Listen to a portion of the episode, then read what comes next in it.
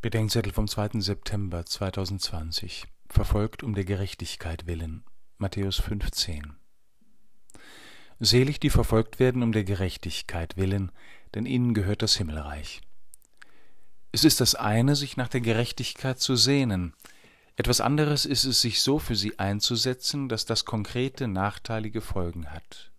Bevor wir morgen über die Verfolgung um Christi willen nachdenken, kommen heute die in den Blick, die wegen ihres Engagements für die Gerechtigkeit verfolgt, eingeschränkt, verhaftet, verschwinden gelassen oder umgebracht werden, sei es aus einer Motivation und Prägung des Glaubens, sei es ohne sie.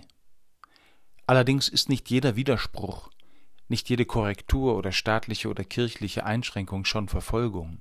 Es gibt Eiferer in allen Lagern, die jeden Widerspruch, jede Bestreitung oder Sanktion schon für einen Beweis dafür halten, erstens im Recht und zweitens verfolgt zu sein.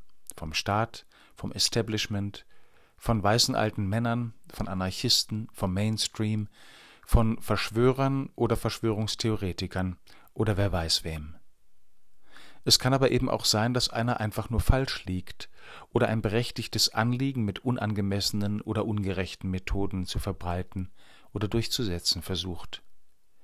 Christen sind berufen, für die Gerechtigkeit zu streiten und zu leiden, zusammen mit denen, die für sie streiten und leiden, ohne an Gott zu glauben. In dieses Engagement haben sie einzubringen, das und welche Spuren die Gerechtigkeit Gottes in der Welt bereits hinterlassen hat. Verbinde uns mit denen, Herr, die für die Gerechtigkeit leiden, und schenke uns mit ihnen schon hier Anteil an der Gerechtigkeit des Himmels. Amen.